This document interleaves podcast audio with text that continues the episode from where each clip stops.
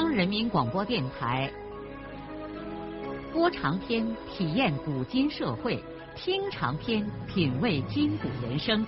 让我们的故事传到千家万户，让每一位听众走进我们长篇联播的新天地。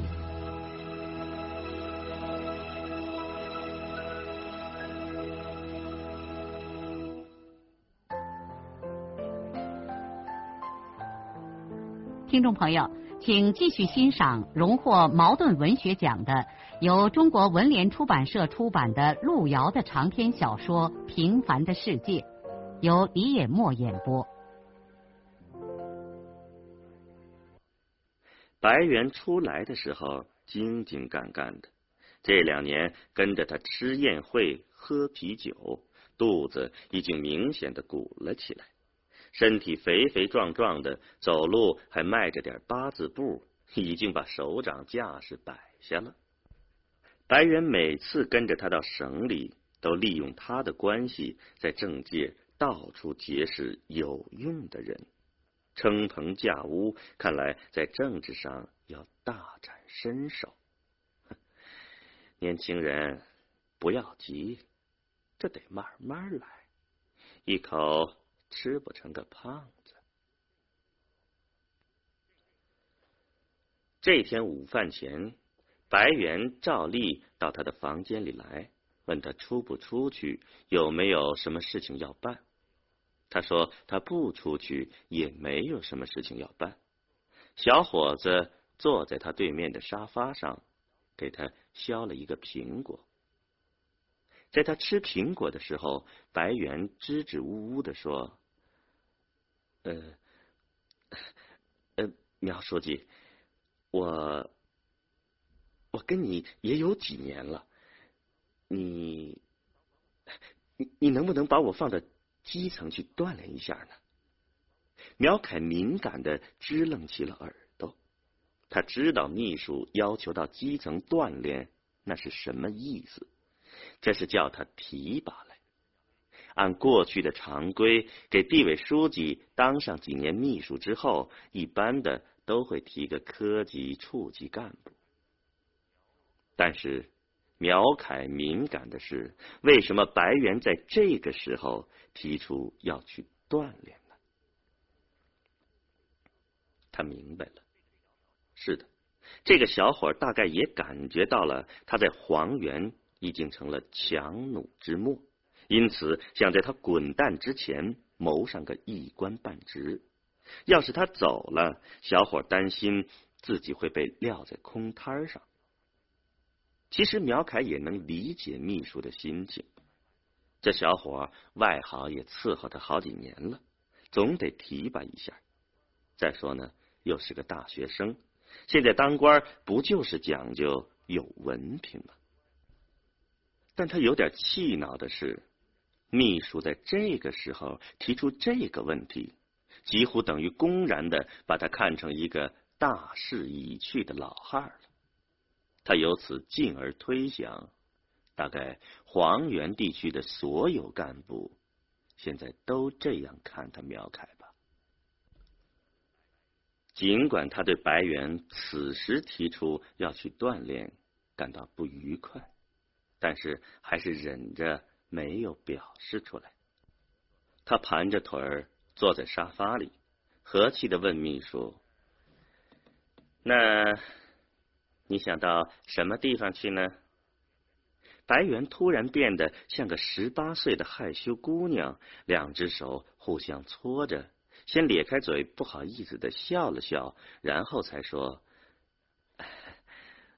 我我想下到县里去。”啊，想去哪个县呢？如果如果可以的话，我想到元南县去。哼，倒会挑地方。元南是黄原地区最好的县，不光产煤，还有一片森林，粮食和钱都不缺，工作很容易搞出成绩。地区有几个领导都是在原南县提拔上来的。黄原的干部说那是个出专员书记的地方。苗凯心里想：哼，一口倒想吃个白菜心儿。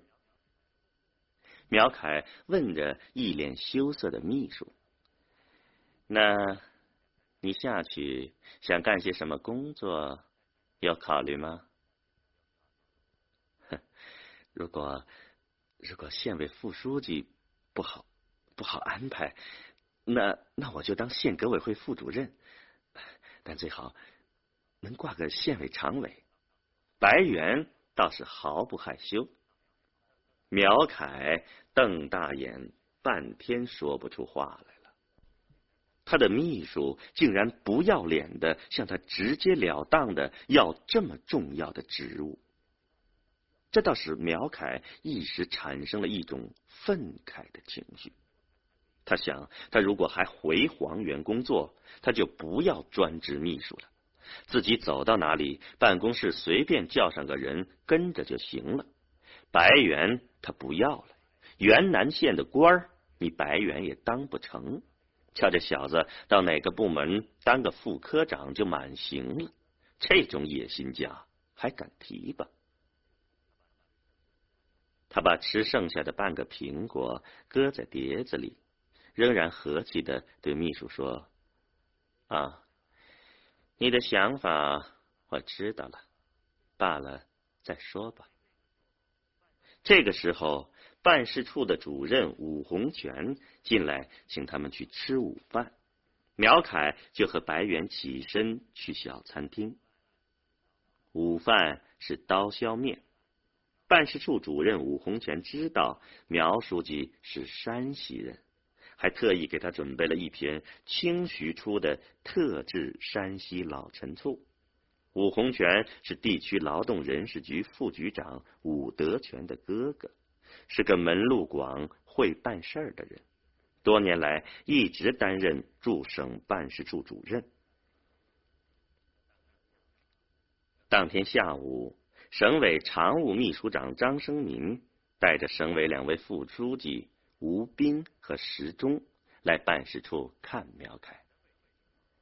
省委领导在他的套间里坐下之后，张生民先对苗凯说：“呃，苗书记，本来省委乔书记也要来看你的，但是今天下午要坐飞机到中央去开会，走前还专门吩咐我尽快给你在省医院安排床位，让你安心养病。”我已经把床位联系好了，你明天就可以搬进省医院去。吴斌和时钟也很关切的询问着他的病情，苗凯只好说他血压最近不好，成天头昏脑胀的。两位省委书记看来主要是礼节性的探望他的病情，因此没有谈工作方面的事儿。说着闲话的时候，张生民对苗凯说：“我看这黄原办事处还空着一大块地方，你们为什么不搞个贸易中心，专门经营黄原的特产呢？比如说你们那儿的红枣、木耳、黄花都很有名吧。人家说咱们山西人会做生意，你老兄怎么忘了咱们的拿手好戏呢？”生民也是山西人，他和苗凯是老乡，也是多年的老熟人了。苗凯转而对吴斌和石忠说：“哼，你们二位知道我有多少钱？只要省上给钱，我们就可以盖座贸易大楼。可是我两手空空，那什么盖楼啊？”吴斌开玩笑的说：“哈哈。”你们山西人都是九毛九，我就不信你连这点钱都拿不出来。在座的人都哈哈的笑了。省委领导临走的时候，石钟才对苗凯说：“关于黄原行署的领导班子，我们考察之后，高凤阁同志在干部中意见很大。”根据民意测验来看，大部分干部都拥护让田福军当专员。省委也认真的考虑了你提出的意见，但是根据考察的情况，还是决定提拔田福军同志。省委希望你们能够很好的配合，使黄源的工作尽快的出现更好的局面。我完全拥护省委的决定。福金同志是个有能力、有魄力的干部。黄源的工作，现在我想让他多管一些。我年纪大了，再说 身体也不大好嘛。省委领导们临走的时候，再一次安抚，让他好好的安心治病。第二天，苗凯就住进了省人民医院的高干病房。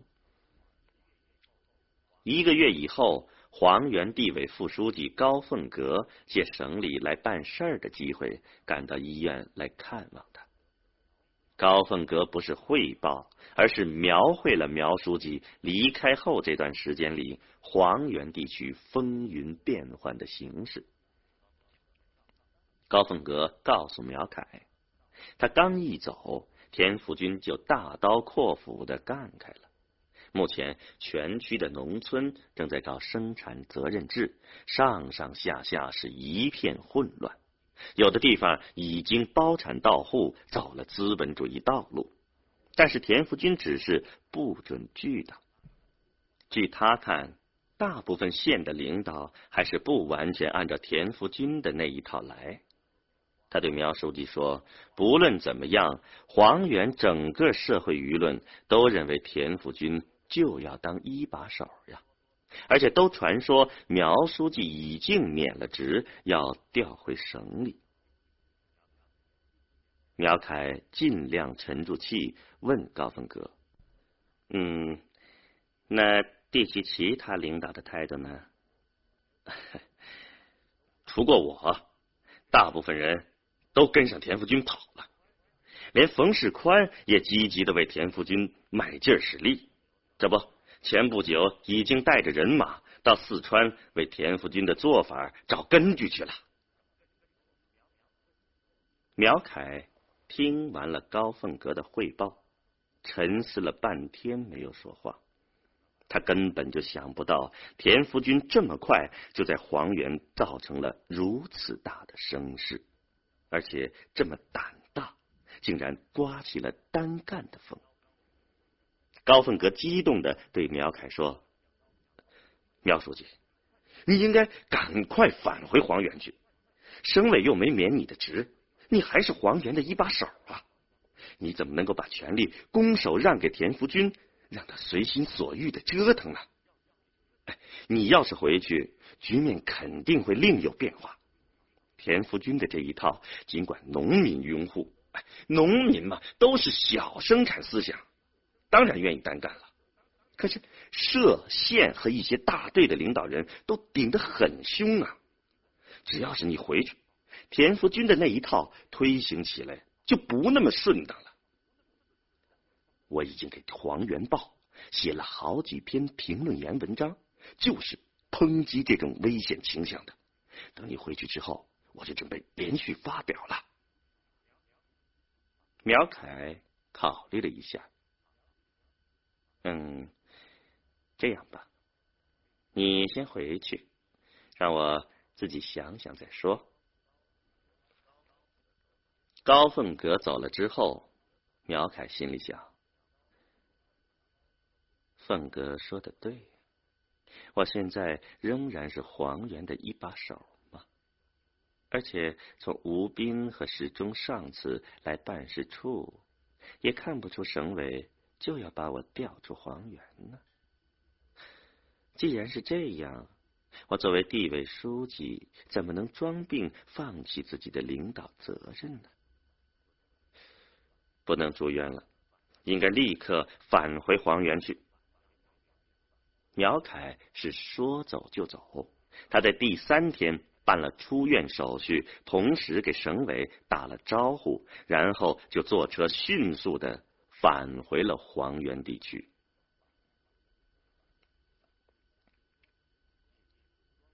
进入伏天之后，双水村和它周围的山野看起来已经不再荒凉，沟道里和山峁上到处都有了深深浅浅的绿色。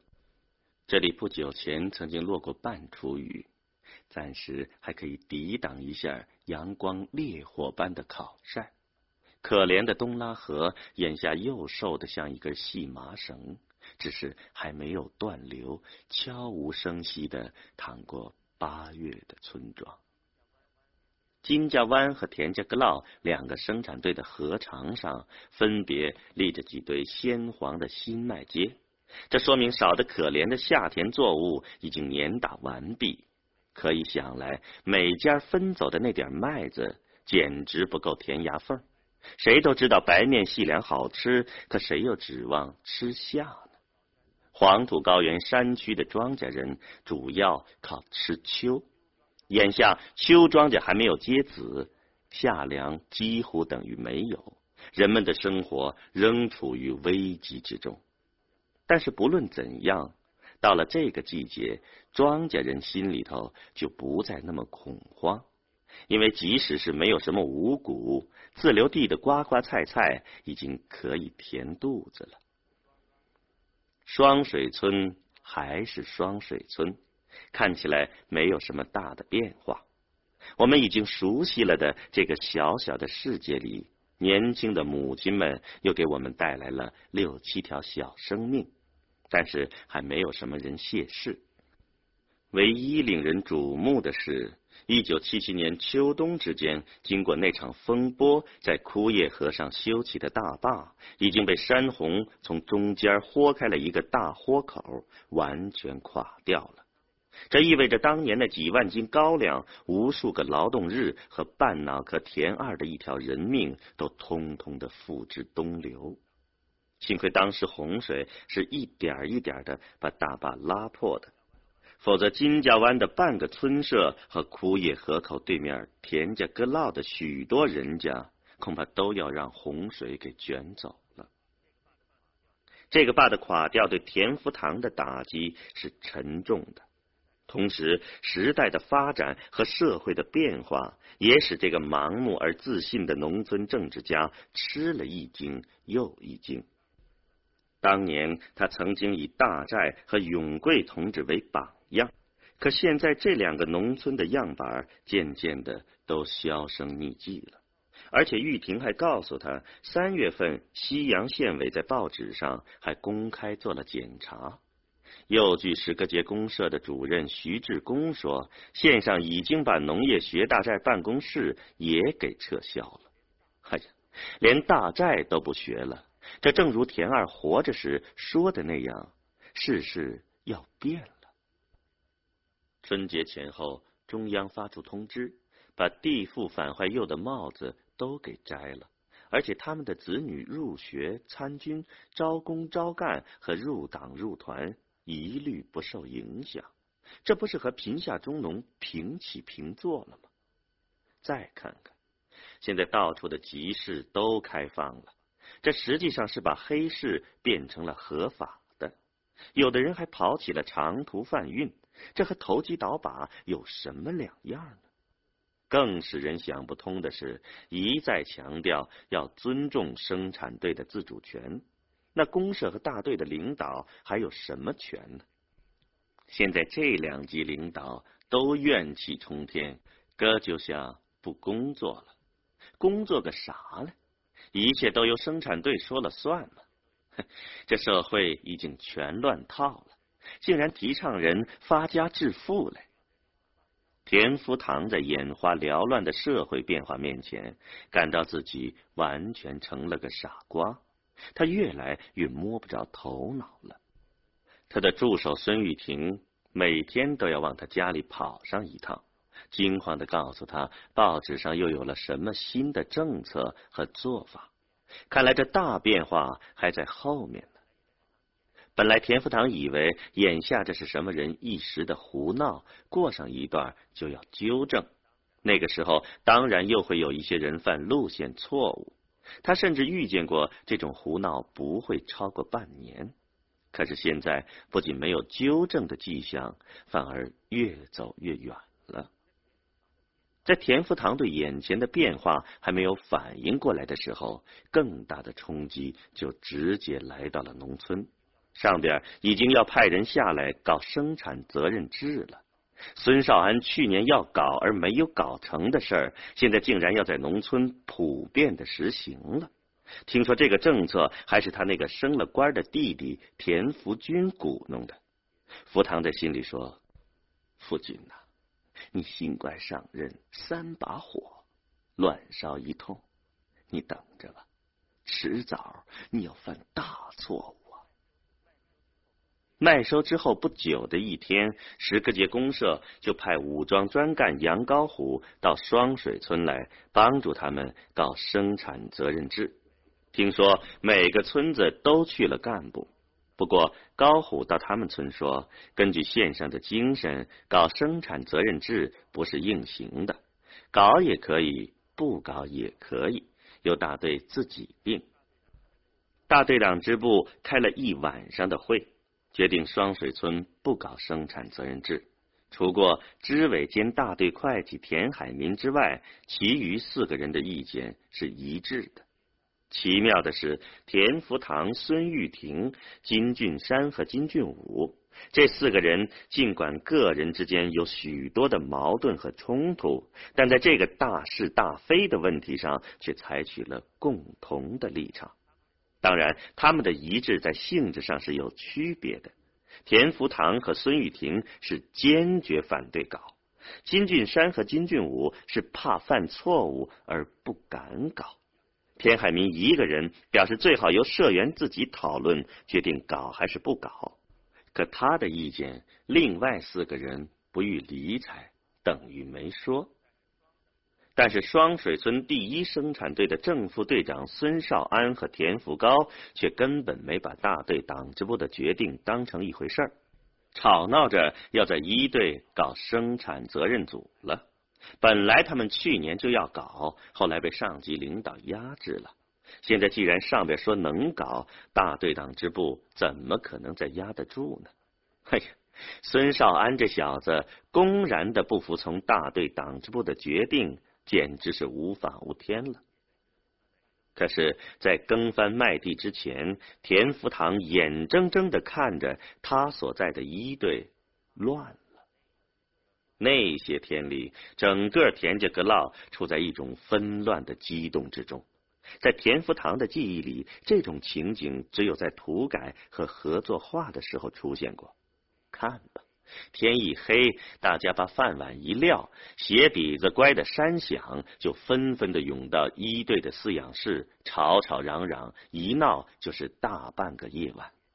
一切很快的被确定了下来。正式分组的那天晚上，副队长田福高终究还是同族人，专一客气的上门来把田福堂也请去了。田福堂尽管一肚子的不舒服，也只好一脸丧气的去了饲养室。他不去不行，因为他自己也是一队的成员。田福堂压抑不住痛苦，一开始就极没修养的和队长孙少安没头没脑的混吵了一架，然后甩手走了。是的，他太痛苦了。当年搞合作化的时候。他曾经怀着多么热烈的情感，把这些左邻右舍拢合在一起。他做梦也想不到，二十多年后的今天，大家又散伙。